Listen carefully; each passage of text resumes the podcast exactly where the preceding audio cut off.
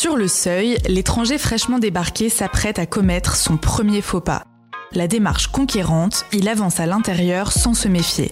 Et là, stupeur et tremblement. Vous écoutez Tradition du Monde, le podcast qui décortique les us et coutumes et vous fait voyager depuis votre canapé.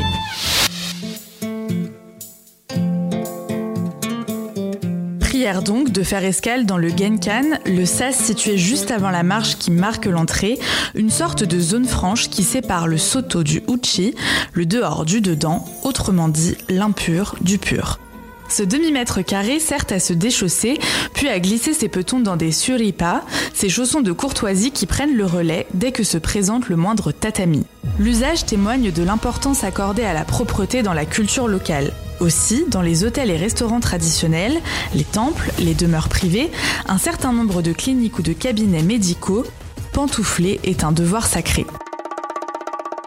En simili cuir, en plastique ou en tissu, marronasse ou noir dans les lieux publics, mais souvent plus gaises à la maison, ces charentaises bon marché ne sont pas toujours confortables.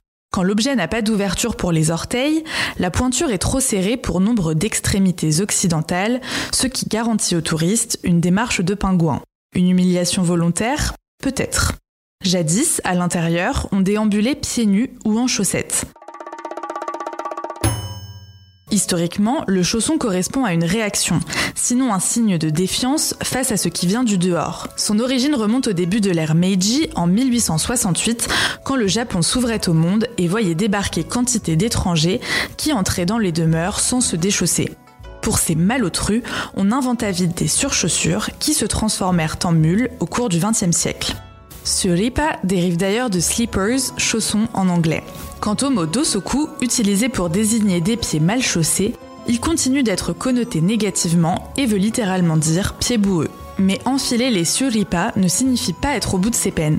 Dans toutes les bonnes maisons, il convient de les quitter à l'entrée des toilettes pour glisser ses pieds dans d'autres chausses, souvent plus flashy, jaunes, roses ou vertes, réservées au lieu d'aisance. Étourderie classique du débutant, Attention en sortant à ne pas oublier d'enlever les babouches colorées au risque de continuer son petit bonhomme de chemin affublé de cette paire impure. Rire gêné des hôtes garanti. Cet épisode est librement adapté d'un article écrit par Sébastien de Surmont et paru dans le magazine Géo. Envie de découvrir d'autres curiosités? Abonnez-vous à ce podcast pour plus de voyages insolites. Si le podcast vous a plu, laissez-nous une note ou un commentaire. À très vite dans un nouvel épisode ou tout de suite sur geo.fr.